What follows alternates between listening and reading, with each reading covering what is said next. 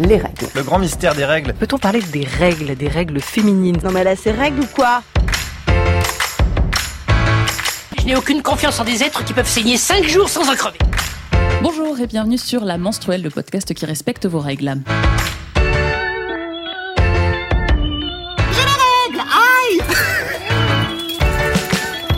Suis Lisa, autour de la table il y a Audrey, salut Audrey. Salut. Il y a Fanny, salut Fanny. Salut. Et surtout il y a Lauriane, salut Lauriane. Salut.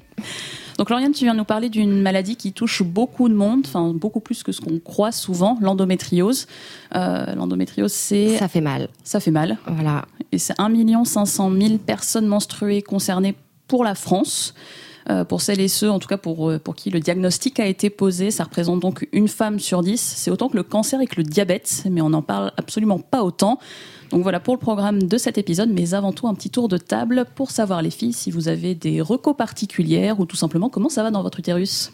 Audrey Euh, alors moi j'ai arrêté la pilule de- depuis le dernier épisode où je suis apparue. Du coup, euh, je suis en attente pour poser un stérilet au cuivre, mais en attendant, c'est euh, l'horreur. Parce que je revis mes douleurs de règles, mais puissance 1000, euh, que j'avais complètement oublié parce que j'ai eu la pilule et l'implant depuis mes 18 ans maintenant. Et hum, du coup, j'ai redécouvert l'Advil grâce au bon conseil de Pomme qui n'est pas avec nous aujourd'hui.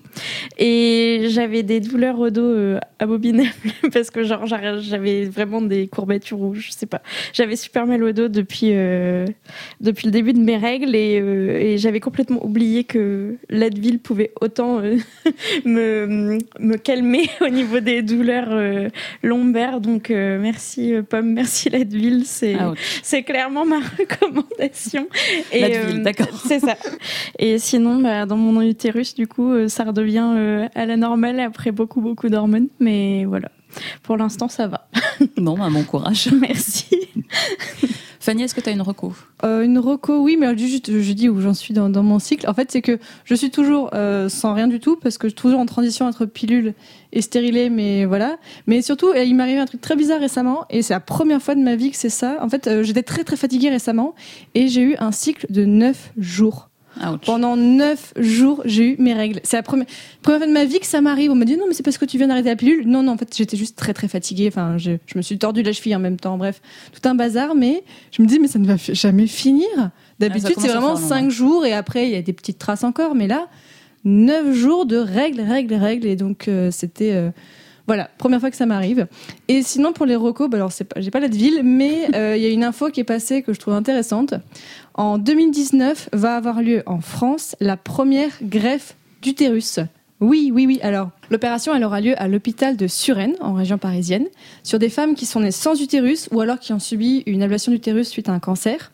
Un truc qui est très intéressant, euh, je vous mets plus d'informations dans la description de l'épisode parce qu'il y a beaucoup de détails, mais les donneuses et les receveuses sont seulement des couples mère-fille. Voilà, le côté psychologique de tu donnes ton utérus à ta fille. Voilà. Et en fait, pourquoi j'en parle aussi, c'est parce que ce type d'opération est encore très très rare et très récent, parce qu'il y en a eu au Brésil, ou alors où l'année dernière, il y a eu la première fois une naissance à partir d'une transplantation d'utérus. C'est quand même ouf. Et euh, il y a eu aussi en Suède quelques, quelques exemples. Mais c'est quand même super récent quand on pense quand même, pour comparer, en fait, pour se rendre compte à quel point c'est quand même un peu bizarre qu'on fasse ça seulement récemment, c'est que la première greffe de poumon, qui est censée être l'organe le plus complexe à greffer, a eu lieu en France en 1982. D'accord, donc il y a plus de 30 ans. Voilà.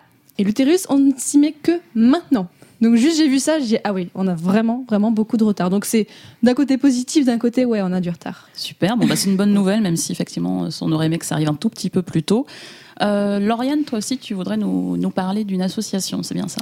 Alors, c'est pas vraiment une association euh, au sens association avec des statuts, une présidente et tout ça, mais je suis engagée dans le mouvement citoyen féministe Nous Toutes, qui combat les violences sexistes et sexuelles. Donc, si vous voulez euh, faire changer la société, changer la vie de vos copines, de vos copains, de vos amis, euh, bah, rejoignez-nous, noustoutes.org. Merci beaucoup euh, de me laisser en parler. On fait plein d'actions, une grande marche euh, le 23 novembre prochain, on a déjà prévu. Sachant que le 24 novembre 2018, donc l'année dernière, on a fait la plus grande marche féministe sur ces questions depuis 1995 en France. Et on a mis tout, on a balance ton port, mais les choses changent encore trop lentement en France. Donc rejoignez-nous pour, combattre ensemble. Et pour changer la société, ça va faire du bien.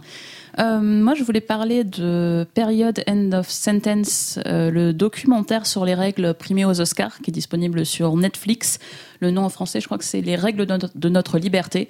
Ça se regarde super vite, c'est moins d'une demi-heure, c'est très intéressant. euh, ça dit beaucoup de choses sur le tabou autour des règles.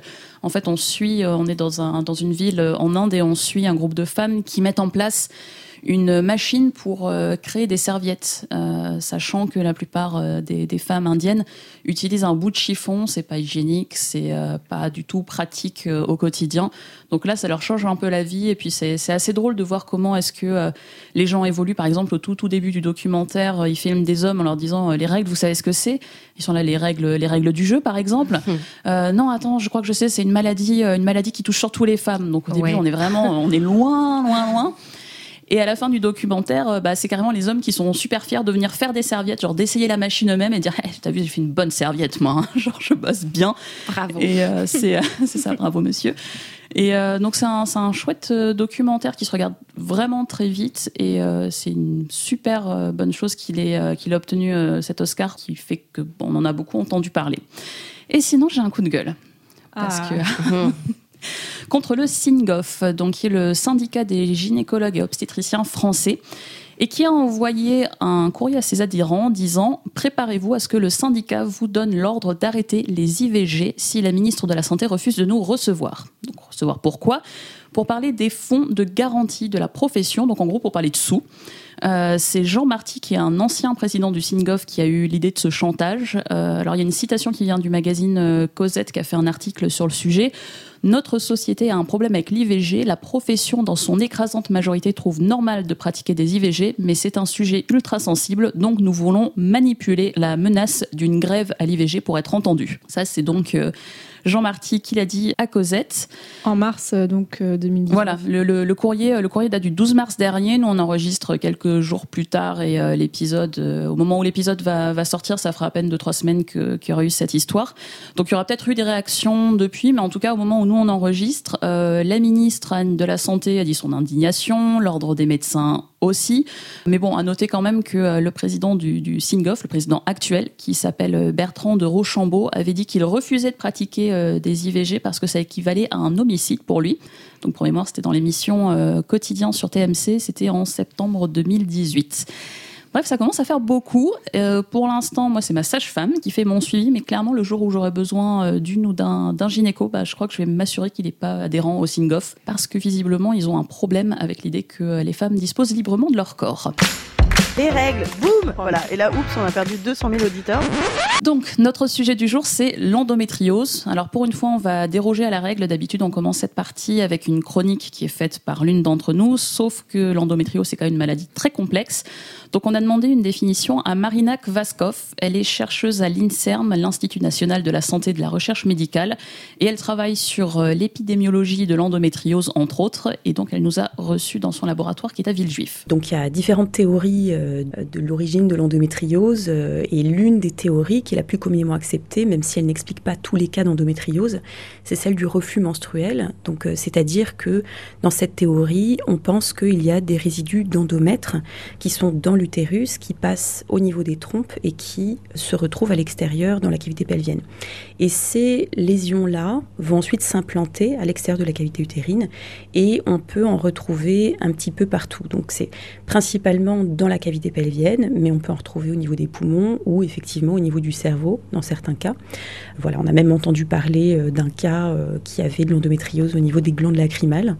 Euh, grosso modo, on peut retrouver ces lésions dans quasiment n'importe quel organe. Dans les différentes théories qu'il y a, il y a aussi le fait que l'endométriose commencerait en fait à un stade embryonnaire du développement, donc ça pourrait être à ce moment-là qu'il y a une migration. On ne sait pas très bien exactement, et puis c'est pas forcément pareil dans tous les cas, puisqu'il n'y a pas une endométriose, mais des endométrioses, et euh, ça, ça fait partie des choses qu'on ne sait pas encore très bien euh, déterminer. Alors dans l'équipe de la menstruelle, aucune d'entre nous euh, ne, ne sommes concernés par l'endométriose. C'est donc pour ça qu'on t'a invité, Lauriane, parce Merci. que toi, tu es concernée. Oui. Alors, euh, moi, je vous ai amené mon dossier médical. Je suis diagnostiquée depuis un an. Donc là, j'ai 28 ans. J'ai été diagnostiquée à 27 ans. sachant que j'ai mes règles depuis 14 ans et que ça a été très vite euh, un enfer. Donc pour ma part, j'ai ce qu'on appelle un spot endométriosique dans l'ovaire droit. Donc c'est un peu de l'endomètre, c'est ce tissu de l'utérus, peut-être le redire. Donc le tissu de l'utérus qui gonfle avec les hormones et qui se détruit pendant les règles. Super, merci. Donc dans l'ovaire. Et j'ai aussi l'ovaire droit, le même, qui est euh, accolé à l'anse iléal, qui est un morceau de mon intestin. On a tous euh, l'anse iléal, c'est vraiment une partie de l'intestin.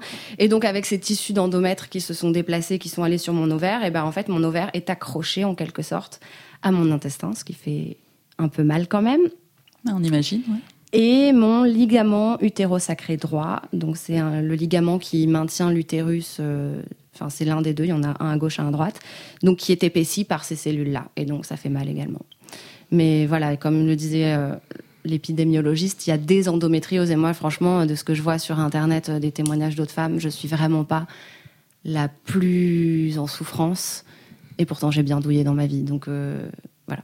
Et t'en as pris conscience euh, comment finalement qu'il y avait un problème au début? Est-ce que tu te disais euh, j'ai mal, c'est normal? Ou est-ce que rapidement tu t'es dit c'est pas possible d'avoir mal à ce point? Alors moi, je me suis pas dit j'ai mal, c'est normal, mais des médecins m'ont dit ah c'est bon, c'est normal d'avoir mal pendant ces règles. Sauf que non, à ce point-là, moi j'ai toujours su qu'il y avait quelque chose qui allait pas. Mais quand les médecins vous disent bah non c'est bon et qu'il y en a un, deux, trois qui vous disent ça va, t'es une chochotte, bah au bout d'un moment, t'apprends juste à vivre avec, à essayer en tout cas et à t'endurer. Enfin, j'ai l'impression d'avoir acquis un seuil de tolérance à la douleur assez élevé, mais euh, ça a été très long. Et puis à partir de 2013, j'ai un ami qui m'a parlé de son ex qui avait ça. Mais genre, il m'en parlait, c'était l'enfer. Et elle, elle l'avait découvert euh, dans une démarche de un diagnostic de fertilité, parce que l'endométriose peut aussi causer de l'infertilité. Donc lui, il me parlait d'elle euh, sur ce côté, elle peut pas faire de bébé, elle est super triste, elle a super mal en plus et tout ça. Moi, j'avais mal, mais je me disais, j'en suis pas encore là, et ça doit pas être ça. Mais c'est en 2013 que j'ai la première fois entendu parler d'endométriose. Et ensuite, euh, j'en ai en réentendu parler parce qu'il y, a eu des marches, enfin, il y a des marches en France tous les ans et ça apparaît dans les médias comme ça régulièrement. Mais les témoignages des femmes, c'est tellement l'enfer pour elles. Pour moi aussi, ma force de m'être dit c'est normal ce que j'ai, bah, je me disais non, mais euh, moi, j'en suis pas à ce stade-là. J'ai super mal, je vais pas bien, mais je suis pas encore malade, j'en suis pas là. Et au bout d'un moment, finalement, en fait, euh, bah, l'année dernière, il y a un an et demi, j'étais au taf et je pouvais plus bosser, je pouvais plus parler, j'avais envie de vomir, je tenais pas debout. Et comme mon métier c'est de parler, euh, c'était un peu compliqué ce jour-là, je pouvais plus. Je suis rentrée chez moi et une collègue quelques jours après m'a dit mais euh, c'est quoi ton truc? Je dis bah j'avais juste mes règles en fait et ça me fait ça souvent. Et donc elle m'a conseillé une super bonne gynéco euh, qui était à l'écoute. Et donc je suis allée la voir. Et là enfin mes douleurs ont été entendues. Donc au bout de 14 ans de douleurs de règles. À peu près 14 ans parce que c'était pas dès enfin dès les premières si mais j'en ai pas parlé tout de suite à un gynéco. Mais euh, ouais, très long, très dur. Mais en plus, il y avait un truc euh, mon utérus a été quand même assez cool par moment. Enfin mes cycles, c'est que euh, j'ai un cycle. euh, Bon, maintenant j'ai plus de cycle puisque je suis sous traitement, donc je prends une pilule en continu, donc c'est genre euh, plus de règles, donc ça va. Mais en fait, j'avais mes règles sur mes jours off. C'est-à-dire que j'étais genre à 31 jours ou 32 jours de cycle et ça s'adaptait. Genre, bam, le lundi, je suis en repos parce que je bosse beaucoup le week-end.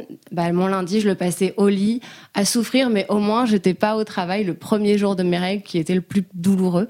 Donc je pense qu'il y avait un peu un deal entre mon utérus et, et moi. Genre, ok, Je te fais souffrir, mais je t'entends quand même. quoi. mais voilà, tu, je te laisse bosser parce qu'il faut payer le loyer et les tampons. donc euh, vas-y, travaille et après je te, je te fais du mal. Mais euh, je voulais savoir, ok, tu as rencontré une bonne gynéco, mais est-ce que le diagnostic a été tout de suite évident ou vous avez encore tâtonné avant de tomber dessus? Non, alors déjà, avant cette gynéco-là, il y a plusieurs moments où j'avais super mal dans ma vie, des douleurs aux ovaires, des douleurs au dos, j'ai consulté, j'étais aux urgences. Enfin, je me souviens d'un jour dans ma vie quand même, j'étais en terminale et j'étais super mal. C'était l'hémorragie, je perdais du sang, euh, mais genre hallucinant. Et j'avais super mal et j'avais envie de vomir.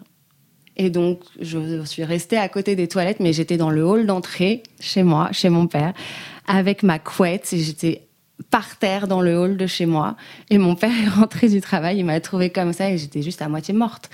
Et il m'a emmenée aux urgences, et là, genre, euh, bah, rien, quoi. Euh, On ne sait pas ce que vous avez, on vous donne du doliprane, et c'est réglé. Et ça arrivé plusieurs fois comme ça. euh, alors, je suis allée que quelques fois aux urgences, mais T'es aux urgences à cause de la douleur, on te file du doliprane?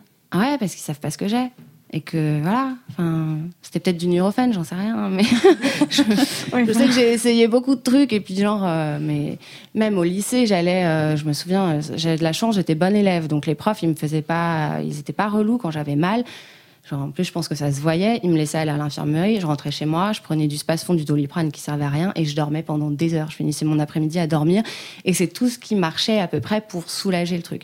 Mais jamais les infirmières scolaires, jamais les médecins jusque-là ne m'ont dit Ah, peut-être que c'est ça. Et quand. euh, Ouais, vers 2014-2015, je vais voir un gynéco, j'ai super mal. Il me fait une écho. Il me dit Bah non, il n'y a rien, mais sinon, on parle de votre contraception. Que je n'avais pas à ce moment-là. J'avais tout arrêté. Je non, mais moi, je viens vous voir pour des douleurs. Il en avait Il voulait contrôler rien. ton corps alors que juste tu voulais euh, aller mieux. en fait. Voilà, je voulais plus avoir mal. Donc, euh, et aucun de ces gens n'a parlé d'endométriose. C'est que voilà l'année dernière que cette gynéco m'a dit euh, c'est peut-être ça, on va voir. Elle, elle m'a fait une échographie parce que souvent on recommande l'échographie. C'est d'ailleurs sur le site Amélie, je suis allée voir encore pour préparer l'émission, donc le site officiel de la sécurité sociale. On dit voilà il faut faire une échographie pour repérer ou pas. Sauf qu'en fait à l'échographie, ça peut ne pas se voir. Et ce qu'il faut faire, c'est une IRM. Une IRM dans un centre où il y a des radiologues qui vont savoir repérer l'endométriose. Ma gynéco, elle m'a dit, voilà, on va faire l'IRM, mais vous allez soit à cette adresse, soit à cette adresse. Elle m'a donné deux adresses à Paris, en me disant, si vous allez ailleurs, ils vont pas savoir vous détecter, en fait. Parce qu'ils Ils- sont pas ils sont pas forcément formés, ouais. ou ils s'en foutent, j'en sais rien ce qui se passe dans leur tête.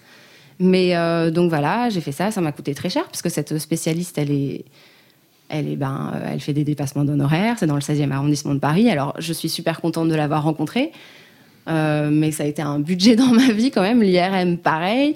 Et ensuite, elle m'a envoyé vers un professeur spécialiste qui, lui, a dû déterminer est-ce qu'on m'opère ou pas. Et finalement, il m'a dit bon, vous avez 27, 28 ans. euh, Pour l'instant, euh, c'est quand même assez euh, contrôlable avec une pilule. Donc, on a fait un test de pilule. Ça a atténué les douleurs, forcément, puisque ça me coupe les règles. Et donc, euh, j'ai plus de cycle, j'ai plus euh, le moment où mes cellules se déchirent dans mon corps. Et donc, pour l'instant, j'ai pas besoin d'être opérée. Mais si ça se trouve, j'aurai besoin un jour. Et alors, les conséquences de ta vie quotidienne, ça a été quoi, en fait, au moment où tu avais, au moment où tu avais ces douleurs? Alors, bah, quand j'étais par exemple au lycée, c'était de rater des cours. Après, au moment où j'ai eu des grosses douleurs, euh, encore plein de cours pendant mes études, genre il y a des moments où j'avais tellement mal au dos que je me, je, pouvais pas. J'ai raté des examens, j'ai raté plein de trucs. Bon, les profs ont été compréhensifs. Puis, enfin, ne pas savoir ce qu'on a aussi quand on a aussi mal, enfin, c'est c'est assez dur à supporter. Il y a le boulot, euh, devoir sourire et faire la cruche parfois, genre, hey, je suis trop contente d'être là, alors qu'en fait, j'ai juste envie de m'allonger par terre et de me taper sur la tête pour m'assommer et m'endormir et disparaître. Mais c'est vraiment ça. hein. C'est ne pas pouvoir tenir debout pendant plus de 10 minutes, mais même avoir mal quand on est assis debout, allongé, on ne trouve pas de solution. Donc pour bosser, c'est super galère. Euh, et con- conséquence aussi sur la libido, enfin sur la vie de couple. Parce que on parle des douleurs pendant les règles, mais il y a aussi pendant l'ovulation, pendant le cycle, et il y a les douleurs pendant les rapports sexuels, qui sont un symptôme très fréquent pour beaucoup de femmes et de personnes menstruées qui ont de l'endométriose. Donc, euh, pas forcément envie de faire l'amour ou de coucher ou de baiser, comme je sais pas le mot que vous préférez, avec son partenaire ou Celui sa partenaire. Et c'est super dur, ça, en fait, euh, dans un couple, euh, en plus, voilà. Et depuis que je prends euh, la pilule pour mon traitement, bah, c'est encore pire, c'est que j'ai plus de libido. Donc, euh, Ouais, ça, c'est une des conséquences sympas de, de, Ouais. de la pilule pour Ouais. pas mal de nanas, ouais. Donc euh, voilà, super, euh, la vie de couple, quoi. Donc, euh, et l'endométriose s'accompagne souvent aussi d'une grande fatigue chronique. Donc je suis fatiguée tout le temps, quasiment tout le temps. Là, ça va mieux parce que voilà, mais. Et puis on rate beaucoup de choses de la vie comme ça, parce que les copains qui te proposent d'aller boire un verre, bah toi t'es crevé, tu rentres chez toi, donc tu rates la vie sociale, tu rates plein de trucs en fait. Et je lis beaucoup de témoignages là-dessus, donc je suis sur un groupe Facebook de, de personnes qui ont de l'endométriose, et c'est vraiment un truc qui revient, mais l'isolement social. L'isolement par rapport à sa famille, l'isolement par rapport à son copain, à ses amis. Euh, vraiment, euh, en fait, on s'enferme dans la douleur, quoi. Enfin, on s'enferme. On nous enferme dans la douleur. Parce qu'aussi, quand on n'est pas entendu, ben, on reste chez soi et on n'a plus envie de sortir, quoi. C'est bon, ça stop. Alors justement, euh, sur euh, le point que tu as déjà abordé, le temps que ça peut prendre pour euh, réussir à repérer ce qui se passe, c'est donc ça, on appelle ça l'errance médicale. La moyenne pour l'endométriose, c'est 7 ans. Donc toi, bravo, tu as doublé la moyenne. Félicitations. Euh, donc cette année, entre le moment où tu commences à souffrir, c'est le moment où les médecins te disent ça y est, on a trouvé, c'est une endométriose, et donc ça c'est une moyenne. Euh, je vous propose d'écouter Julia. Donc elle a 32 ans, elle a découvert son endométriose quand elle avait 25 ans. Alors pour elle, ça a été beaucoup plus rapide, ça a été 6 mois, mais en fait, pourquoi ça a été rapide? Parce qu'elle a bataillé, mais très très très fort avec les médecins. Et les médecins, bah, clairement, ils l'ont vraiment pas du tout aidé. Alors c'est un son au téléphone, tournez un petit peu l'oreille, normalement ça devrait être audible. Avant le diagnostic, euh, comprenait pas ce que j'avais. Ils me disaient que c'était somatique, quoi, du stress. Euh, vu que eux, ils avaient écarté, on va dire, les maladies euh, graves connues euh, qu'il pouvait y avoir euh, au niveau du bas-ventre, que euh, aux, aux échographies, aux radios diverses et variées que j'ai passées, rien n'apparaissait puisqu'il fallait aller euh, carrément ouvrir parce que c'est vrai que c'était voilà tellement localisé chez moi que ça se voyait pas comme ça. Donc pour eux j'étais vraiment folle quoi. Donc euh, donc c'était compliqué quoi parce que j'étais obligée de faire avec ça euh, d'accepter certaines remarques euh, des gens qui me disent que je dois aller voir un psychologue qui me demandent comment ça va en ce moment dans ma vie que voilà enfin ce genre de, de remarques. Donc c'est très très vexant, perturbant euh, quand on, on sait que bah, on a quelque chose et qu'on nous répond ça. Et puis ça continue après puisque quand le diagnostic est posé, euh, là ça a été encore pire, je pense, dans la réaction du corps médical. Ça a été, euh, alors j'ai eu un médecin qui m'a dit euh, c'est une maladie chronique, vous aurez ça toute votre vie, euh, il va falloir faire avec. On ne sait pas la soigner.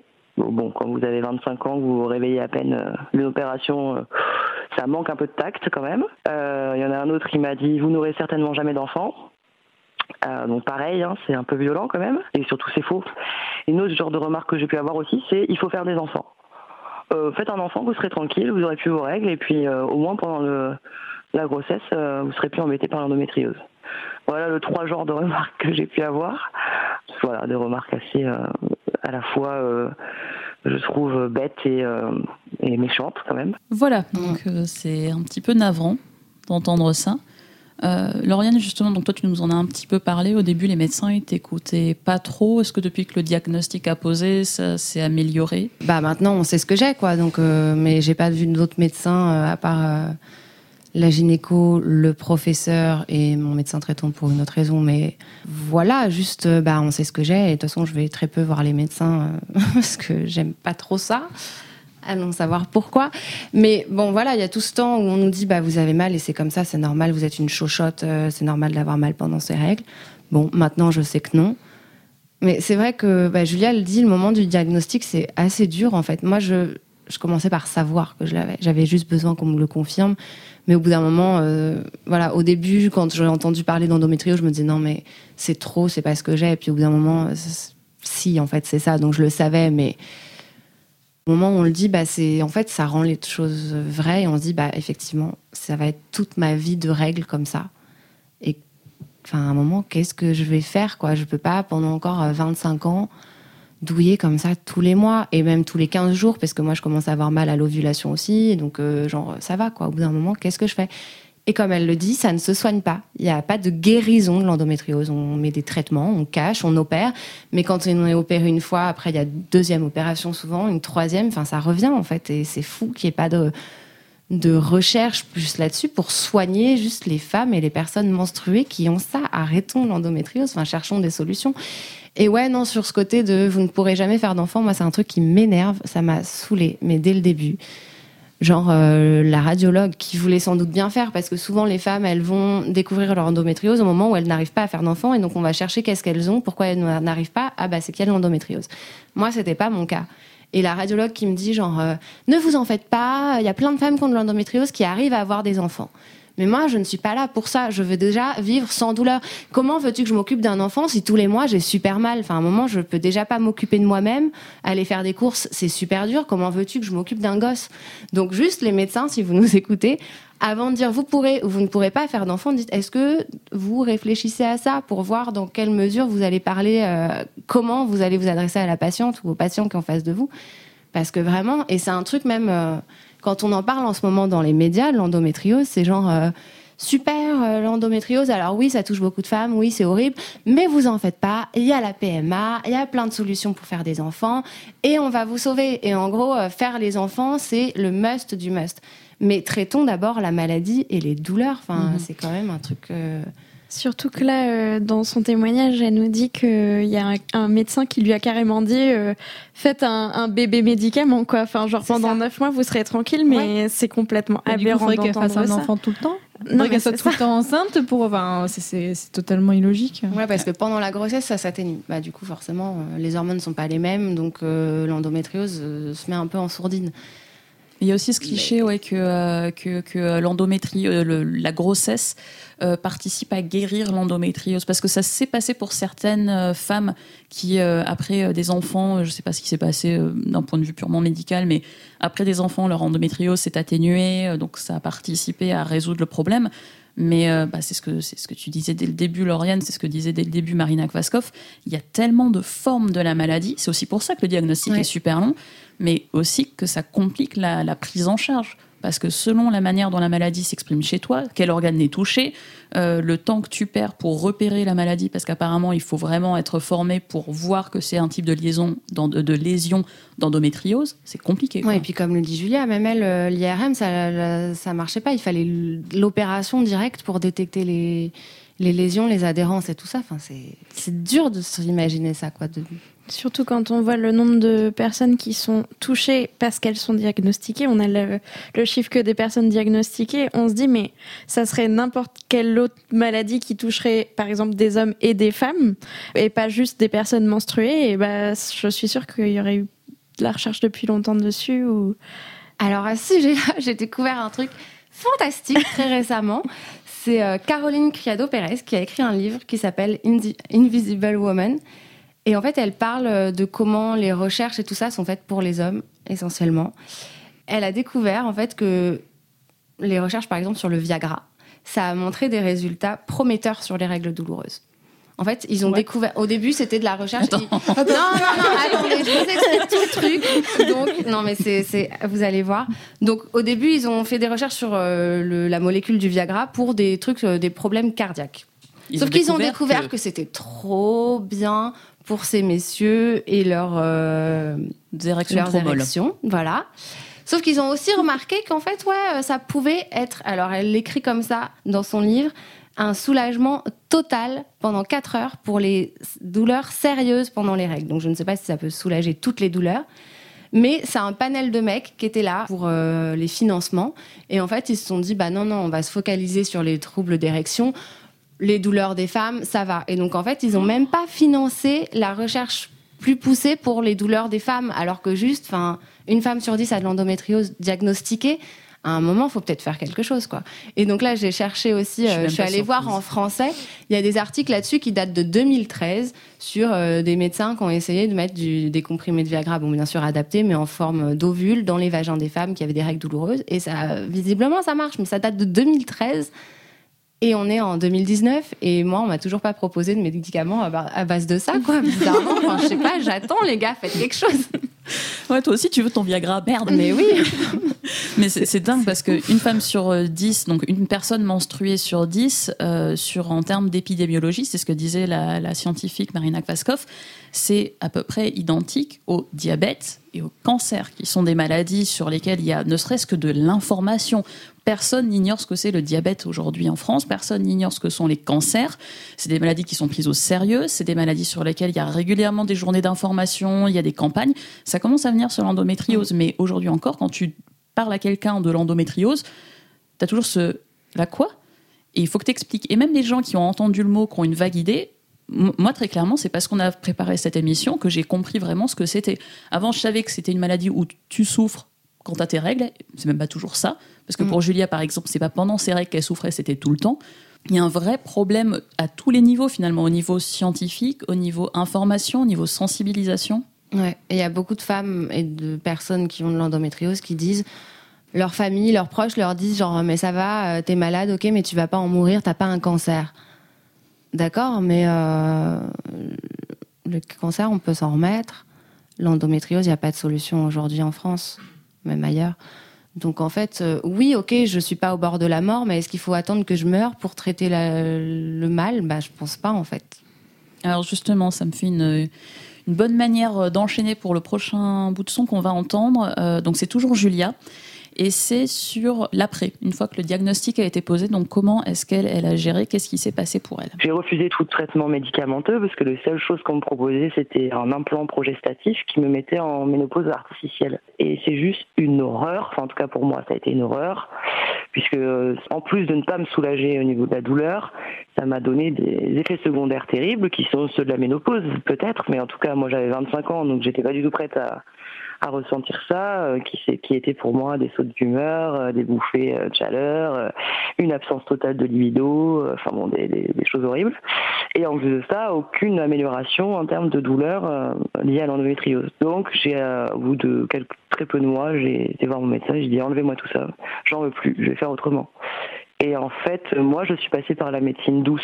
J'ai été lire énormément de choses sur l'endométriose déjà. J'ai rencontré des gens qui avaient la même chose que moi. J'ai énormément, énormément parlé. J'ai essayé de voir comment les autres s'en étaient sortis. J'ai fait de l'acupuncture. J'ai fait... Euh, euh, j'ai été voir un magnétiseur et c'est assez hallucinant parce que je suis quelqu'un d'assez rationnel, mais c'est grâce à une séance de magnétisme que ma douleur a disparu depuis six ans maintenant.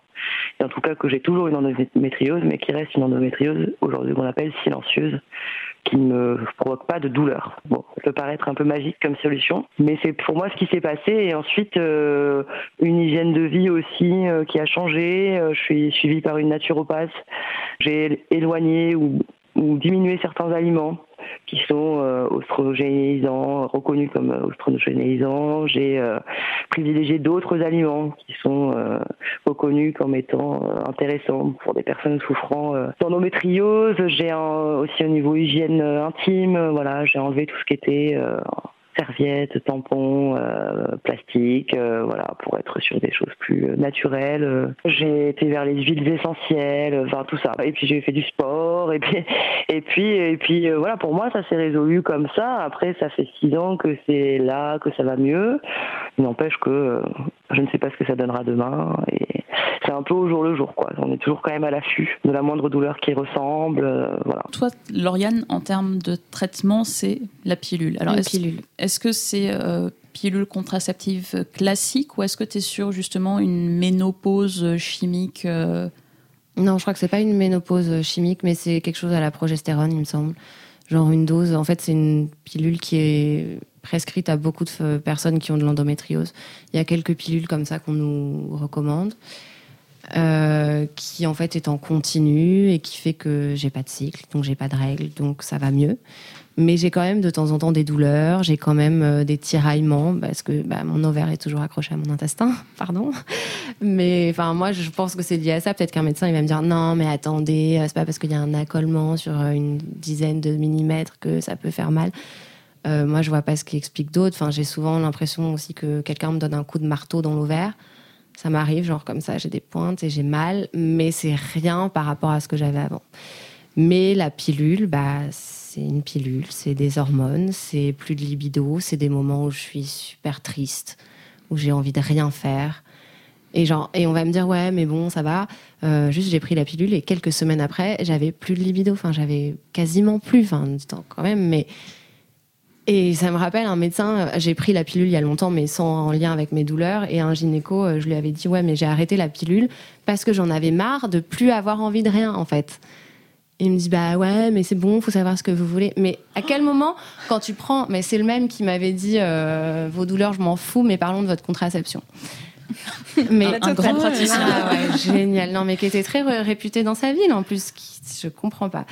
Mais je sais pas juste si on reprend la pilule l'idée de prendre la pilule c'est de pouvoir euh, baiser comme on veut sans avoir de gosse si j'ai bien compris. C'est l'idée de la contraception en général. En général donc, si ta contraception fait que tu n'as plus envie de baiser, alors au moins c'est radical, hein, parce que plus de sexe, pas de gosse. Effectivement, mais le principe, il n'est pas là. Et quand on a 20 ans, 25 ans, 30 ans, ou peu importe l'âge, même encore à 50 ans, bah juste euh, non, enfin je suis pas d'accord moi. Donc la pilule, il y a des jours où même je suis très en colère, j'ai envie de la jeter par la fenêtre et de tout arrêter. J'ai parlé des effets secondaires aux, aux médecins qui me suivent maintenant pour mon endométriose, mais c'est genre euh, D'accord, il y a ça, vous avez encore un peu mal, vous n'avez plus de libido, vous êtes triste et en colère parfois. Euh, en gros, vous préférez quoi entre les douleurs permanentes et invalidantes et ça ben ok, ben, je continue la pilule. Mais il faudrait peut-être que j'aille voir le magnétiseur de Julia et, et que je me mette effectivement, parce qu'il y en a plein ouais, qui changent leur alimentation. Ouais, toi, t'as pas fait de changement de ce côté-là? J'ai lu beaucoup, je sais, j'ai fait un tableau sur mon frigo, les aliments que je devrais manger et ceux que je ne dois pas manger. Mais comme c'est à peu près toute la base de mon alimentation que je devrais changer aujourd'hui, je, pense que je vais rester sur ma pilule. Et quand j'aurai un meilleur train de vie, enfin, rythme de vie avec des horaires plus classiques et, et une stabilité professionnelle, disons, peut-être que je me lancerai là-dedans, mais pour l'instant, non. Le truc qui m'avait euh, frappé avec, euh, avec Julia et qui a l'air vrai pour toi aussi, c'est qu'au final, ce sont les patientes qui doivent faire une- un gros travail d'information par elles-mêmes. Euh, tu nous l'as dit tout à l'heure, Julia l'a dit, euh, beaucoup, beaucoup de lectures, beaucoup d'informations, tu es sur un groupe Facebook. Finalement, c'est un truc où c'est c'est toi, en tant que malade, qui dois faire euh, une grosse partie de la démarche pour savoir ce que tu as et comment ça fonctionne et comment est-ce que tu peux t'en sortir. Ouais, mais même dès les médecins, si tu dis juste j'ai mal, ils vont dire ok, super, très bien, prends du doliprane, du spasfon, des trucs qui servent à rien. Julia, c'est pareil, elle s'est battue, enfin, elle a dit, elle a bataillé contre les médecins. En fait, il faut leur dire j'ai de l'endométriose pour qu'ils disent ah, peut-être, on va regarder. Et après, effectivement, genre, euh, voilà, on vous met sous pilule, mais ou sous traitement, sous. Alors les professeurs, le professeur, moi, il m'a expliqué l'opération, ce serait ça, la pilule, c'est ça. Voici les possibilités. Mais euh, le, le professeur, euh, sa consultation, elle peut pas durer trois heures non plus pour faire une liste de médicaments. Peut-être qu'en plus d'aliments, peut-être qu'il y croit pas, j'en sais rien. Mais c'est vrai que c'est à nous d'aller chercher euh, comment faire pour s'en sortir. Et je pense que c'est pour ça aussi qu'il y a des assos en France qui sont super mobilisés là-dessus et qui ça, ouais. organisent des marches. Enfin, en fait, euh, personne ne va en parler si on, nous, on ne porte pas le combat. Quoi. Et- Et encore, toi, tu as de la chance d'habiter à Paris, enfin d'être Ouais. dans une grande ville, de pouvoir avoir accès, enfin tu as eu les moyens financiers pour Ouais. pouvoir avoir accès à ce médecin. Effectivement, enfin, c'est heureusement que tu as pu faire ça, mais on pense à toutes les, les femmes qui n'ont pas les moyens, qui sont peut-être euh, dans des petites villes, tout ça, qui n'ont pas du tout accès. C'est sûr, c'est encore plus compliqué pour elles. Ah et à, non, qui on, c'est clair. À qui on continue de dire de toute façon, euh, quand vous avez vos règles, c'est normal d'avoir mal. Oui. Et qui euh, et c'est intéressant. euh, je crois que c'est toi, Fanny, qui euh, nous disait dans un épisode précédent que ta tante avait été choquée d'apprendre qu'on pouvait avoir mal au ventre pendant les règles. Oui, mais moi, Et- ma tante, elle a jamais rien eu, aucun. Elle me dit, mais même quand je lui ai dit que je faisais ce podcast, elle me dit, mais, mais pourquoi? Il y a rien à dire sur les règles? Je lui dis, oh là là. ok. Non, mais maintenant, elle l'écoute. et Elle m'a dit, ok, non, mais t'avais raison. Effectivement, il y a plein de choses, j'en avais pas du tout, du tout idée. Elle a fait des études, elle est. Voilà, et elle, elle fréquente plein de personnes différentes. Donc, elle m'a dit, bah écoute, voilà, je. Bisous, Tati, voilà. Au moins, ça aura servi à ça. Mais c'est vrai que j'ai l'impression que euh, pas, pas les générations très loin de nous finalement, euh, les, euh, les personnes menstruées qui ont une quarantaine, cinquantaine d'années, euh, parlaient nettement moins de ce genre de choses. Donc si tu avais zéro douleur, tu pensais que personne n'avait mal pendant ces règles ou avant ou après, et si tu souffrais comme pas possible, tu pensais que c'était normal et que tout le monde était, était logé à la même enseigne. Alors que non. Même aujourd'hui, c'est super dur d'en parler. Déjà, euh, à ses amis, t'as pas envie d'être la rabat-joie de service toute la journée à dire euh, moi j'ai mal, je viens pas avec vous. Euh, quand t'es au lycée ou au collège, pour celles qui ont eu leurs règles encore plus tôt que moi, euh, que t'as mal et que bah, les profs de sport, genre ça va, chochotte, viens courir, cherche pas des excuses. À un moment, bah, t'as plus envie de le dire. Moi, je sais qu'au boulot, je le dis jamais. Alors maintenant je sais que j'ai le diagnostic, si j'ai mal, j'oserais le dire, genre, euh, ouais, bah, aujourd'hui, je vais pas bien parce que j'ai une endométriose. Mais dire j'ai mal parce que j'ai mes règles, c'était en catimini à un collègue sympa qui peut comprendre et qui me file un, un médoc un peu plus fort que ce que moi j'avais à ce moment-là. Mais sinon, euh, enfin, c'est super dur. Et puis même euh, dans un couple, euh, à dire tout le temps qu'on a mal quelque part, c'est pesant à force. Parce que l'autre aussi, il veut oublier au bout d'un moment. Enfin, c'est pas léger comme vie en fait. Alors justement, il y a la question du traitement, euh, mais pour euh, certaines personnes, il faut passer par une, voire des opérations chirurgicales, c'est ce que tu disais tout à l'heure, Lauriane. Donc on va vous parler de Manon, qui elle aussi est touchée par l'endométriose. Elle tient le blog Cacher cet endo que je ne saurais voir. Elle a bien voulu nous écrire un texte pour euh, nous raconter son expérience, sa toute première opération. Audrey, c'est toi qui vas nous lire. J'ai été diagnostiquée en 2017. Fin 2017, début 2018, mes douleurs se sont accentuées jusqu'à devenir permanentes. J'ai fait un examen qui a montré que l'endométriose touchait ma vessie et que si on ne m'opérait pas, je risquais d'avoir des problèmes urinaires permanents. En prévention de l'opération, on m'a mis sous ménopause artificielle pendant trois mois, car ça aide le chirurgien à opérer. J'ai été opérée par un chirurgien spécialiste de l'endo et je le conseille à toutes, car il y a des chirurgiens qui y connaissent rien et qui s'improvisent un peu spécialistes, alors que c'est une maladie super complexe à comprendre et à opérer. Ça s'opère un peu comme un cancer, il faut gratter les lésions.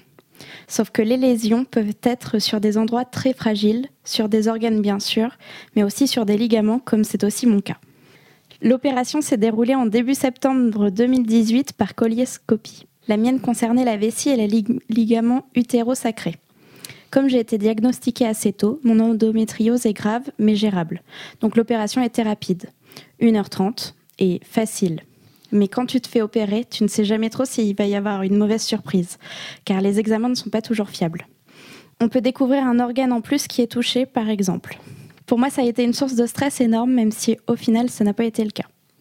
Niveau douleur, je dirais que ça fait mal, mais sans plus. Franchement, rien comparé à des crises d'endométriose que j'avais pu avoir par le passé. Je suis sortie dès le lendemain de la clinique, alors qu'on m'avait dit que je resterais au minimum 4 jours, et c'était trop tôt à mon goût.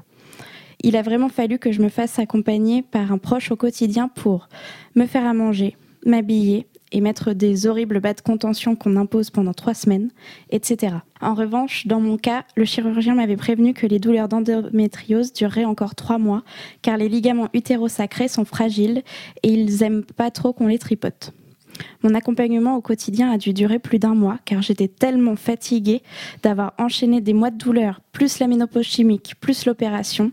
Je suis rapidement tombée en dépression et la fatigue m'a mise KO. Impossible de faire des tâches quotidiennes. J'ai essayé de vivre seule deux jours, mais j'arrivais pas à me faire à manger. Cette période de convalescence a été très dure, car je me suis sentie lâchée dans la nature. Mon chirurgien estimait qu'au-delà de trois semaines, je devais aller mieux, alors qu'il m'avait dit que les douleurs allaient mettre trois mois à partir. Et mon généraliste me disait que j'étais en dépression et incapable de vivre seule, mais refusait de me donner un arrêt car il estimait que c'était au chirurgien de le faire. Bref, Heureusement que j'étais sans emploi à ce moment-là. Clairement, j'aurais été incapable de retravailler au bout de trois semaines comme prévu. Lors de mon rendez-vous post-op, un mois et demi plus tard, le chirurgien était très optimiste, malgré le fait que mes douleurs à l'utérus continuent. Pour lui, tout était normal et j'étais en rémission. Il m'a dit que selon lui, j'avais 15 à 20% de risque que mon endométriose se remette à me faire souffrir. Ce n'est qu'à partir des fêtes de mi-décembre que j'ai commencé à ne plus avoir de douleur au ventre, plus aucun problème urinaire, et j'ai redécouvert ce que c'était de vivre sans endométriose. J'ai pu remanger ce que je voulais, refaire du sport, ne pas me lever quatre fois par nuit pour pisser, le bonheur. J'ai été tranquille jusqu'à début février. Depuis, les douleurs sont revenues et je crains d'être en, en récidive. Pour conclure, l'opération a été une expérience assez traumatisante. J'ai eu l'impression qu'on ne m'écoutait pas quand je disais aller mal pendant plus de trois mois. Aujourd'hui, avec le retour des douleurs, je ne peux m'empêcher de me dire que j'ai traversé tout ça pour rien, même si je sais que l'opération était nécessaire afin que ma vessie n'ait pas de séquelles. Si je devais donner des conseils aux femmes qui se font opérer, faites-vous accompagner, préparez bien le retour à la maison. Faites attention à votre état psychologique, les douleurs et les effets secondaires des traitements nous bouffent et je ne me suis pas assez écoutée. N'oubliez pas que chaque endométriose est unique et que mon témoignage ne correspond pas à celui de toutes les femmes qui se font opérer. Il y a des femmes qui n'ont plus de douleur pendant des années. Merci Audrey et surtout merci à Manon qui a accepté de nous parler de cette opération. Elle nous a autorisé à partager son blog qui s'appelle donc Cacher cet endo que je ne saurais voir. On vous mettra le lien dans la description de l'épisode et sur les réseaux sociaux. Euh, Lauriane, toi, l'opération, la question s'est pas posée. Si, le professeur spécialiste, il m'a dit on va voir s'il faut. J'ai même commencé à en, parler à mon employeur. Et après, il m'a d'abord fait faire un, test de pilule pendant trois mois. Et au bout des trois mois, comme j'avais moins de douleur, il m'a dit bon, pas pour l'instant, euh, l'opération on verra plus tard. C'est vrai que moi, j'ai pas envie de passer par tout ça de toute façon. Enfin, une opération, je ne enfin, peux pas imaginer être anesthésiée être endormie et vulnérable sur une table d'opération avec des médecins face qui veulent de mon corps. Ça, c'est un truc psychologiquement, je peux pas. Donc l'imaginer et en plus me dire que voilà, ça se trouve, je vais le faire et ça va revenir. Parce que moi, j'ai eu des cycles d'endométriose, on va dire. Enfin, je sais pas si c'est le bon terme, mais je sais que j'ai des moments de ma vie où j'ai eu beaucoup plus mal que d'autres. Et donc, je me dis qu'en fait, mon endométriose, peut-être qu'elle se balade dans mon corps et donc ils vont m'opérer. Ok, et ça va juste revenir. Enfin, je suis peut-être très fataliste et peut-être que je devrais le faire, j'en sais rien, mais tant que je vais pouvoir éviter l'opération, pour l'instant, mes organes ne sont pas euh, en trop grand danger. Donc, euh, je vais rester comme je suis et, on verra. On devrait être reconnu tout autant que quelqu'un qui a un cancer, puisque faut pas se leurrer, l'endométriose, on l'appelle le cancer dont on ne meurt pas. Et, et on en souffre vraiment et on ne devrait pas avoir à se battre. Depuis plus de 20 ans, il y a des associations qui se battent pour faire reconnaître l'endométriose, non pas forcément sur le plan médical, mais tout simplement pour que la maladie soit prise au sérieux. T'en parlais tout à l'heure, euh, Lauriane, et que le diagnostic surtout soit plus rapide, que les patientes soient orientées vers le bon expert qui saura lui faire les bons gestes, reconnaître les signes. Euh, on a rencontré Yasmine Kando, qui est la présidente d'Endo France. On s'est retrouvé dans un café d'une gare parisienne, donc ça s'entend, il y a du bruit autour, et on lui a demandé comment l'image de l'endométriose a évolué ces dernières années. C'est un peu plus long que quand on a entendu Marina Kvaskov et Julia, mais prêtez l'oreille, c'est intéressant. Ça n'a pas évolué euh, si rapidement, euh, malheureusement, mais effectivement, jusqu'à il y a six ans, quand on parlait, quand on évoquait l'endométriose, les gens nous regardaient avec des yeux ronds. Il y a six ans, notre marraine Laetitia Milo a osé dire haut et fort qu'elle était atteinte d'endométriose et elle a permis de médiatiser cette maladie parce qu'elle le disait à chaque interview. Elle a fait énormément, elle nous a offert un spot euh, de sensibilisation qui a été diffusé sur euh, TF1 entre autres. Elle a fait euh, dernièrement un documentaire, elle en a parlé dans un livre. Donc c'est voilà, elle a mis son image au service de la médiatisation de cette maladie et de notre association. Ce qui fait que depuis 5-6 ans, quand on dit endométriose, maintenant les gens, même s'ils ne savent pas vraiment ce que c'est, ont entendu parler de cette maladie. Ils l'associent à Laetitia Milo et c'est très bien. Est-ce que tout simplement quand une femme dit j'ai très mal à cause de mes règles, on la prend un peu plus au sérieux ou ça reste quelque chose sur lequel il y a beaucoup, beaucoup de travail Il y a encore beaucoup, beaucoup de, travail à faire, mais les choses ont tendance à changer. Alors d'abord, effectivement, grâce à cette médiatisation, grâce aussi au fait que les médecins euh, ont compris aussi le manque de formation euh, de, de leurs collègues. Donc il y a les experts de la maladie qui vont organiser des séances de formation dédiées aux gynécos, aux chirurgiens, aux médecins généralistes, mais aussi aux radiologues, pour pouvoir détecter diagnostiquer plus précocement la maladie. Donc ça aussi, c'est une, euh, une chose qui tend à évoluer dans le bon sens. Il y a également le fait que de plus en plus d'entreprises maintenant nous appellent pour que l'on vienne présenter la maladie et les actions de l'association au sein de leur entreprise. On a fait ça chez des grands groupes et euh, ça a changé euh, effectivement la vision de la femme qui s'absente chaque mois parce qu'elle a mal au, ventre pendant ses règles, de la femme qui se fait opérer régulièrement et qui connaît un absentéisme euh, important. Euh, voilà, le, travail et l'endométriose, c'est compliqué. Et, du coup, ça permet effectivement de, faire basculer aussi euh, vers le bon côté, non plus vers le côté obscur, mais vers le bon côté, cette dimension-là, en fait si je ne me trompe pas, l'association a euh, publié un livre notamment sur les idées reçues autour de l'endométriose. Quelles sont ces idées reçues? Alors la principale, c'est que euh, la principale des idées reçues, c'est que l'endométriose euh, est guérie grâce à une grossesse. Ça, effectivement, c'est quelque chose contre lequel on lutte encore. Certains médecins en étaient persuadés, euh, du coup les femmes aussi, et, c'est évidemment la première des idées reçues qu'on a souhaité traiter. Il y en a plein d'autres, comme par exemple, j'ai de l'endométriose et je n'aurai forcément pas d'enfant. C'est pas vrai, heureusement. le tout, c'est d'être diagnostiqué et pris en charge à temps. Euh, il y a également des idées reçues sur les traitements, à savoir que seule la chirurgie peut euh, supprimer euh, l'endométriose, qu'on ne peut pas avoir de traitement médicamenteux. Donc voilà, tout ça, ce sont les, idées reçues qui sont véhiculées et, auxquelles on a voulu répondre. Et en tant qu'association de patientes, quelles sont les priorités que vous vous identifiez aujourd'hui? Sur quoi il faut travailler pour tout simplement améliorer le quotidien des femmes qui sont atteintes d'endométriose? La première des choses, c'est de faire baisser ce chiffre euh, qui concerne les années que les femmes mettent pour être diagnostiquées. Encore, euh, en moyenne, encore aujourd'hui, c'est 6 à 7 ans. C'est énorme. Ça tend un petit peu à diminuer grâce à cette information qui arrive de toutes parts, mais ce n'est pas encore euh, suffisant. Notre association, associée au Collège national des gynécologues et obstétriciens de France, euh, milite pour la mise en place, la création et la labellisation de centres experts dédiés à l'endométriose qui offrent une prise en charge pluridisciplinaire euh, à, la femme atteinte, quel que soit son, quel que soit son type d'endométriose, puisqu'il y en a plusieurs formes. Euh, c'est encore très compliqué. Euh, on espère, euh, enfin, on ne lâche rien, on espère y arriver. mais avoir des centres experts labellisés, identifiés, ça permettrait effectivement au médecin de savoir où orienter sa patiente et à la femme elle-même de frapper à la bonne porte afin d'être prise en charge. comment justement est née l'association? Comment vous travaillez aujourd'hui? Quelles sont les ressources que vous mettez? Parce que vous faites énormément de travail et finalement pour quelqu'un qui est potentiellement concernés, c'est vraiment un centre de ressources. Quoi. Alors, déjà, la première chose à dire, c'est que c'est un travail effectivement euh, très important qui demande énormément de temps et d'investissement et que nous sommes toutes bénévoles. L'association est animée par une soixantaine de bénévoles partout en France. Ça demande énormément de temps.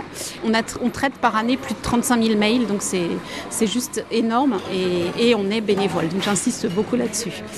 L'association, donc, elle est née il y a 18 ans, euh, justement parce que euh, trois femmes euh, se sont retrouvées et en se disant, voilà, on souffre d'endométriose, on ne sait pas ce que c'est, les gens ne nous comprennent pas, c'est difficile pour nous, faisons quelque chose ensemble. Nos missions en trois mots, c'est soutenir, informer et agir. Tout à l'heure, vous avez dit euh, il faut sortir la maladie de l'ombre. Quand l'association est née en 2001, c'était notre slogan sortons la maladie de l'ombre. Et grâce à Laetitia, on a estimé que ce travail a été fait. Et donc, euh, nous avons euh, changé notre slogan pour soutenir, informer et agir. Parce qu'on soutient les femmes dans leur quotidien, on les informe, on informe le grand public par le biais de conférences avec des médecins pour donner de l'information validée scientifiquement. Euh, par le biais de tables rondes. Et puis on agit auprès du ministère, on agit avec les médecins pour faire reconnaître cette maladie. Du coup, est-ce que toi, tu as déjà pris contact avec une association ou, ou est-ce que tu t'es renseigné auprès des associations, des choses comme ça? Ouais, alors le site de Endo France, j'y suis allée pas mal pour lire euh, ce que c'était, comprendre ce que j'avais et voir aussi, euh, bah voilà, je suis pas la seule. Vous allez parler de Laetitia Milo. Il y a plein de stars en ce moment euh, qui, qui en parlent et c'est très bien. Donc il y a plusieurs assos en France. Il y a Endomind aussi, qui me semble. Et donc j'ai regardé ça. Je leur ai pas écrit, mais j'ai rejoint ce que je disais tout à l'heure, un groupe Facebook où il y a plusieurs milliers de personnes dedans, il me semble. Et donc on s'échange les bons plans, on discute euh, de tout ça. Enfin moi là je poste plus trop parce que j'ai plus trop de symptômes. Mais euh, quand il y en a une qui demande, vous prenez cette pilule, qu'est-ce que ça vous fait? Ou vous êtes allé voir quel docteur? Ou comment on fait? Ben voilà, C'est des échanges de bons plans, en fait, et du soutien psychologique surtout. C'est important, ça. Ouais. Genre, quand il y en a une qui dit, bah, ça va pas avec mon mec, il comprend pas, bah, on est toutes là pour dire, bah, en fait, euh, t'es pas seule, nous, on te comprend. Enfin, ça change, enfin, ça règle évidemment pas les problèmes dans les couples ou dans les familles, mais ne pas se sentir seul, c'est super important, quoi. Et puis du soutien qui remet pas en cause la, douleur non plus. Parce que des fois, tes proches, ils peuvent, euh, ils, voient que t'es pas bien. Et euh, bah, c'est ce que tu disais tout à l'heure. Au bout d'un moment, on a envie d'oublier quand on est euh, en couple avec quelqu'un qui a de l'endométriose ou qu'on est un parent. On peut avoir toute la bienveillance du monde. Et au bout d'un moment, en fait, quand on n'est pas la personne concernée par la douleur, on oublie ce que c'est. Ouais, ou même des gens qui ne veulent pas se rendre compte, genre, on va dire, mais bouge-toi un peu, tu vas voir, ça va passer en faisant du sport, parce qu'il y a un peu ça dans les pubs parfois pour les tampons, genre euh, ouais, je peux battre mes règles et mes douleurs de règles en allant faire du yoga. Bah ouais, mais moi j'ai juste pas envie. Alors tes bons conseils, t'en sais rien de ce que je ressens, donc euh, fous-moi la paix quoi. Donc là au moins sur Facebook, on se comprend toutes. On n'est pas tous les jours euh, d'accord sur tout, mais on sait ce que c'est quoi. Alors justement, sur la question de l'information, de la sensibilisation, la semaine du 4 au 10 mars, c'était la semaine européenne de sensibilisation et d'information sur l'endométriose. Tout le mois de mars est euh, un mois consacré à l'information sur euh, l'endométriose. Et le ministère de la Santé a annoncé plusieurs mesures pour améliorer la prise en charge. Fanny, tu nous fais un résumé. Oui, alors Gérard, j'ai trouvé toutes ces informations sur le site du, euh, gouvernement et c'est vraiment très bien. Donc le plan qui a été annoncé par la ministre de la Santé Agnès Buzyn a, plusieurs a deux objectifs principaux. Un, améliorer les soins prodigués aux femmes et deux, lutter contre la méconnaissance de cette maladie chez le grand public et chez le personnel de santé. Donc pour y parvenir, plusieurs mesures ont été annoncées pour mieux détecter, accompagner et informer les personnes qui souffrent d'endométriose. Alors, il y a la détection précoce de l'endométriose chez les jeunes filles avec des consultations médicales obligatoires chez jeunes filles âgées de 11 à 13 ans et de 15 à 16 ans pour rechercher des signes de la maladie. Et les professionnels de santé seront formés pour reconnaître les signes d'alerte et établir un diagnostic et effectuer la prise en charge de la maladie.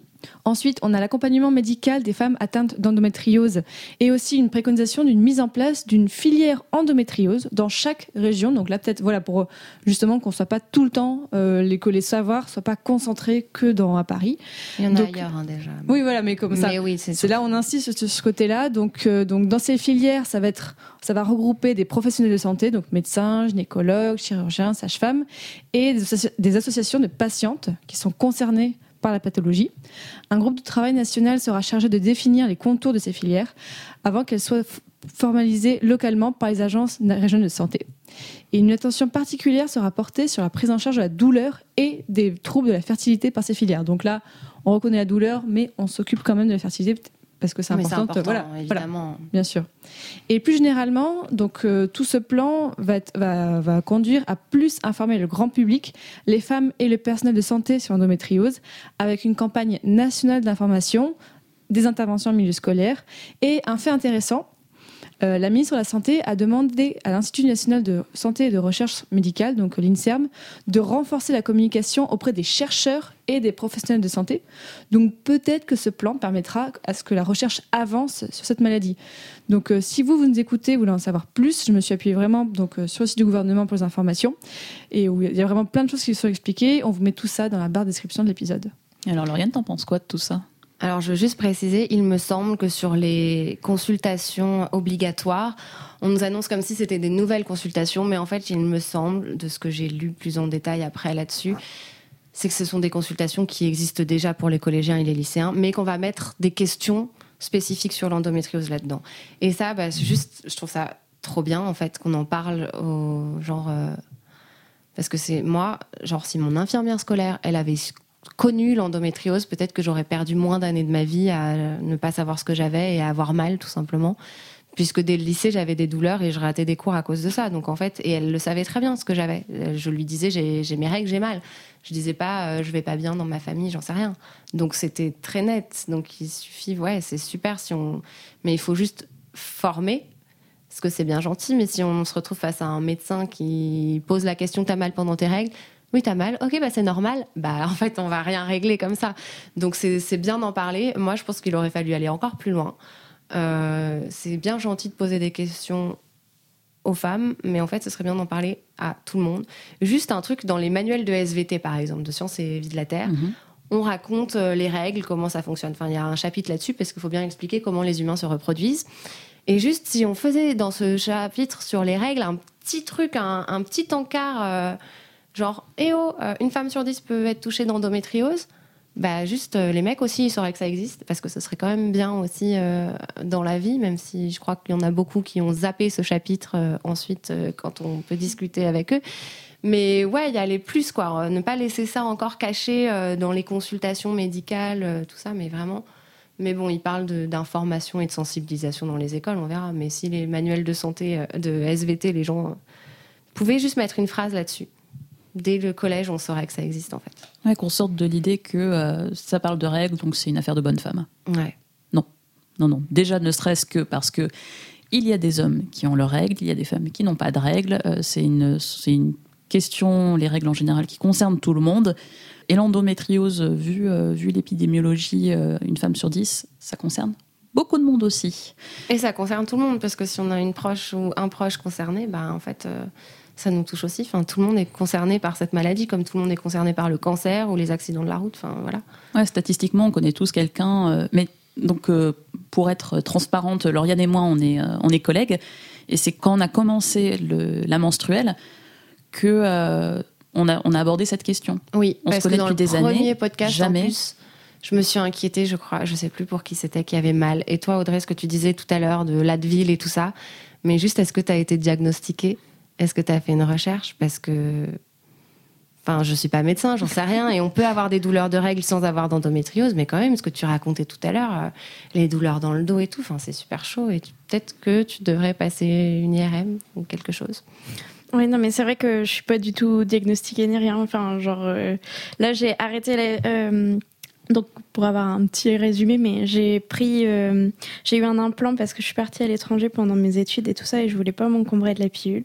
Après, j'ai tout de suite enchaîné avec la pilule, et là, j'ai voulu arrêter pour passer à une contraception euh, sous stérilet euh, au cuivre parce que bah, ton absence de libido dont tu parlais, tout ça, bah, c'est carrément ce que j'ai, et j'ai beaucoup d'effets secondaires avec ma pilule.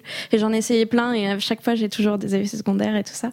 Mais c'est vrai que je sais pas si c'est parce qu'avant j'étais sous hormones et que du coup je ressentais moins les douleurs, mais là ça fait trois mois que j'ai arrêté maintenant et j'ai vraiment des grosses douleurs, mais j'ai l'impression que ça s'accentue à chaque fois.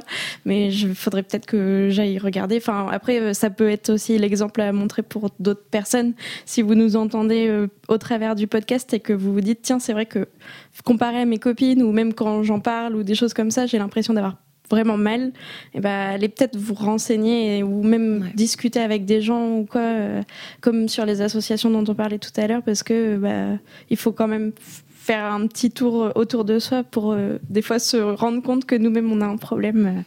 Euh, ou en parler à ton ta gynéco, ton ta sage-femme. pour voir si eux peuvent t'envoyer vers un bon centre d'imagerie médicale et pour juste pour savoir en fait. Mm, mm même si tout ne se voit pas donc à l'écho ni à l'IRM. Mais ouais, ça me semble pas très normal ce que tu vis quand même. Savoir et puis éventuellement exclure cette possibilité, euh, vérifier euh, si euh, du coup il n'y a pas une autre raison pour laquelle, pour laquelle tu as ces douleurs. Et c'est pour ça finalement que c'est bien qu'il y ait ces campagnes de sensibilisation parce que bah, il y a enfin des personnes concernées qui vont peut-être se poser la question, qui vont peut-être faire les démarches. Et peut-être que c'était pas une endométriose, peut-être que c'est un autre problème mm-hmm. qui lui peut être traité, peut être pris en charge. Et euh, après, c'est vrai que euh, ça commence. Euh, de, depuis quelques années, on commence à de plus en plus en parler.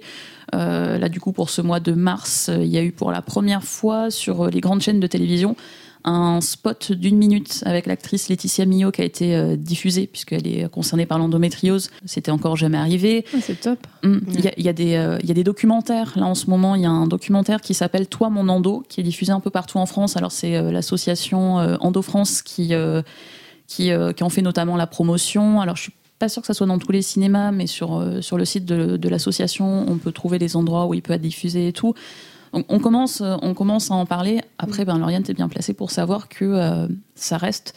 C'est à la fois de plus en plus connu et en même temps, ça reste très, très inconnu comme maladie. Bah ouais, parce que quand on parle autour de toi, euh, les gens, euh, bah, c'est ce que tu disais tout à l'heure, l'endo quoi C'est quoi? Ah Ouais, ok. Mais bah moi, je, commençais à. J'ai entendu pour la première fois vers 2013-2014, c'était donc les premières fois que l'association Endo France faisait des campagnes aussi, donc comme quoi ça marche. Mais moi, encore après, entre le moment où on en entend parler et où on se dit, ouais, en fait, c'est quand même pas mal, ça ressemble bien à ce que j'ai, euh, il y a encore quelques années qui peuvent s'écouler et plus on va réduire ce temps-là, mieux c'est en fait. Et donc plus tout le monde, si tout le monde en entend parler, genre euh, bah, un jour tu es à la machine à café avec une copine et tu, une collègue et tu lui dis genre putain j'ai super mal, j'ai mes règles et tout, elle va dire mais attends euh, est-ce que tu fait un diagnostic d'endométriose? Et juste si tout le monde sait que ça existe, on peut tous en parler comme ça autour de nous et et régler des situations en fait. Et arrêter de créer des tabous autour de, des règles et des maladies autour des règles ou des choses comme ça parce que sérieux, enfin, on est en 2019, c'est ce qu'on disait, ça serait, euh, enfin, c'est pas pour être euh, joué à, la comparaison ou quoi, mais si les mecs avaient euh, les mêmes symptômes, ça fait longtemps qu'il y aurait des solutions qui seraient trouvées. Enfin, c'est ce qu'on disait avec le Viagra tout à l'heure, on pense jamais aux, aux, douleurs que nous on peut avoir alors que bon, c'est c'est la moitié de la population, enfin voire des fois plus, on ne sait pas. Enfin, voilà, c'est quand même énorme. Donc, 51%. Euh, oui, voilà. On pèse plus lourd. Donnez-nous des médocs. Et des sous pour les recherches. oui. Alors tiens justement, euh, l'aspect recherche, on a discuté avec euh, Marina Kvaskov des questions, les évolutions récentes de la recherche, quels sont les principaux défis, quelles sont les priorités. Et avant tout, cette question, pourquoi est-ce que les symptômes peuvent être aussi différents d'une personne à l'autre? Donc voilà la réponse de Marina Kvaskov. Alors on ne sait pas très bien pourquoi il y a ces différentes formes. Euh, en fait, très certainement, il s'agit de maladies différentes. Et c'est vraiment, vous, mettez là le doigt sur euh, l'une des grandes questions, en fait, l'un des grands défis dans la recherche sur l'endométriose. Pourquoi on a différentes formes de la maladie? Et quelles sont ces différentes formes? À quoi elles correspondent? Et euh, on a vraiment progressé ces dernières années pour euh, mieux connaître les différentes formes du cancer du sein, par exemple. On sait maintenant qu'il y a euh, des cancers du sein qui sont hormonodépendants. Il y a aussi d'autres types de, tumeurs qui ont été détectés et on va y associer différents traitements qui vont être plus efficaces pour ces différentes formes. et donc ça, c'était ces dernières décennies. Et pour l'endométriose, c'est vraiment ce qu'il faut qu'on fasse dans la recherche, c'est qu'on détermine euh, quelles sont les différentes formes de la maladie pour pouvoir faire ce genre de médecine personnalisée comme on a pu faire pour le cancer du sein. C'est une maladie qui est complexe et multifactorielle. donc, c'est-à-dire qu'elle n'est pas expliquée par un seul facteur, mais par une multitude de facteurs. Euh, donc on pense que euh, son origine est partagée entre euh, des origines génétiques. Donc il y a des études génétiques qui ont montré qu'environ 50% des cas seraient d'origine génétique. Donc que ce soit lié à un risque familial ou pas du tout, en fait. ça peut être un facteur génétique qui est en cause, même si on n'a pas plusieurs cas d'endométriose dans sa famille. Et il y a aussi d'autres causes potentielles. Euh, on parle aussi de euh, réponse immunitaire aberrante, donc de système immunitaire euh, défaillant, de réponse inflammatoire aberrante aussi. Mais il faut savoir que dans ces deux cas-là, l'endométriose génère aussi un système immunitaire défaillant et une réponse inflammatoire particulière. Là, il y a une histoire un petit peu de quelle est la cause, quelle est la conséquence. Et aussi, on suspecte l'impact de différents facteurs environnementaux.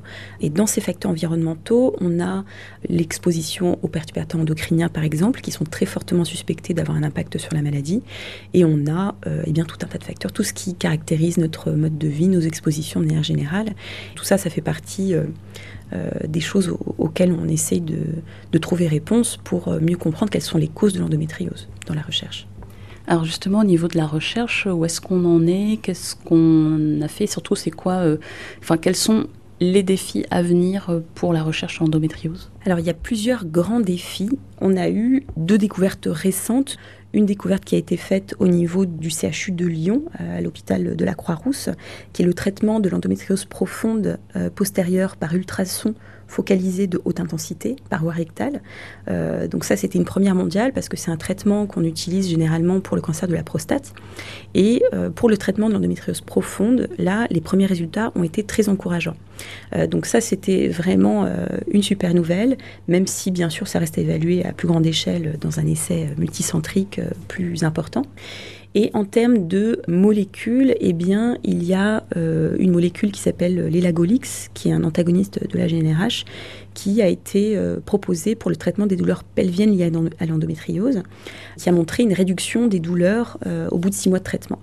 Voilà, là aussi, ça reste un, résultat à confirmer, à évaluer sur le long terme, notamment en termes d'effets secondaires, parce que bon, ça semble pas être complètement la panacée, c'est pas un traitement révolutionnaire, mais euh, voilà, on peut citer en tout cas ces deux découvertes euh, récentes, et c'est une recherche qui est dynamique et qui va assez vite. Et en termes de recherche fondamentale, il y a euh, un peu plus de travail à faire. Là, c'est une recherche qui va euh, porter surtout sur les causes, l'origine de la maladie euh, et aussi sur son impact. C'est là que je trouve que la, la, sensibilisation qui a été faite pour la maladie va avoir un impact significatif qui va se voir, moi personnellement, je trouve, dans les 5 euh, à 10 prochaines années. Parce que pour faire toutes ces recherches-là, on a besoin de financement. Il y a généralement plus de financement pour les recherches cliniques et euh, plus de financement pour des maladies autres qui sont aussi fréquentes que l'endométriose, mais euh, avec un impact différent dont on parle beaucoup plus, comme par exemple le cancer ou le diabète. L'espoir que j'ai, c'est que grâce à cette sensibilisation de la maladie, on va avoir davantage d'opportunités de financer la recherche qui nous permettre de progresser et d'avancer sur ces grandes questions, sur les causes de l'endométriose par exemple. Et il y a une autre chose que je peux vous dire, c'est que euh, récemment, en 2017, il y a eu un projet de définition des priorités de recherche pour l'endométriose qui a été fait à l'Université d'Édimbourg au Royaume-Uni euh, et avec une initiative à but non lucratif qui s'appelle la James Lind Alliance et qui a pour but de euh, mettre en relation euh, des patients, donc là des patientes atteintes d'endométriose, l'entourage des patients, des associations de patients, des médecins et des chercheurs au Royaume-Uni et en, et en Irlande, pour que ensemble ces différents acteurs puissent définir quelles sont les priorités de recherche qui leur tiennent vraiment à cœur. Et donc là, l'objectif de ce travail sur l'endométriose, c'était d'évaluer les grandes questions clés auxquelles euh, il faut absolument répondre pour faire progresser nos connaissances sur l'endométriose et pour améliorer sa prise en charge. Il y a dix priorités de recherche qui ont été définies. Je ne vais pas toutes vous les citer, ça ferait certainement beaucoup, mais disons que les premières priorités, ça va être euh, tout d'abord, est-ce qu'on peut développer un remède contre l'endométriose? Ça, c'est vraiment la question euh, primordiale. Est-ce qu'on peut euh, créer quelque chose qui va nous permettre de guérir la maladie? Ensuite, quelles sont les causes de l'endométriose? Et la troisième priorité, c'est de quelle façon la plus efficace possible est-ce qu'on peut éduquer les professionnels de santé pour réduire les délais de diagnostic et améliorer le traitement et le suivi des femmes? Donc voilà, c'était Marina Vaskov. Euh, sachant qu'avec Marina Vaskov et aussi bien avec Julia, on a parlé assez longuement. Donc, euh, vu que c'était un peu frustrant de mettre que des petits bouts d'interview, on vous a préparé un épisode un peu bonus. Euh, donc, au lieu de sortir deux, un seul épisode ce mois-ci, on en sort deux. Et dans cet épisode-là, vous pourrez retrouver les, interviews un petit peu plus en longueur, quasiment en intégralité.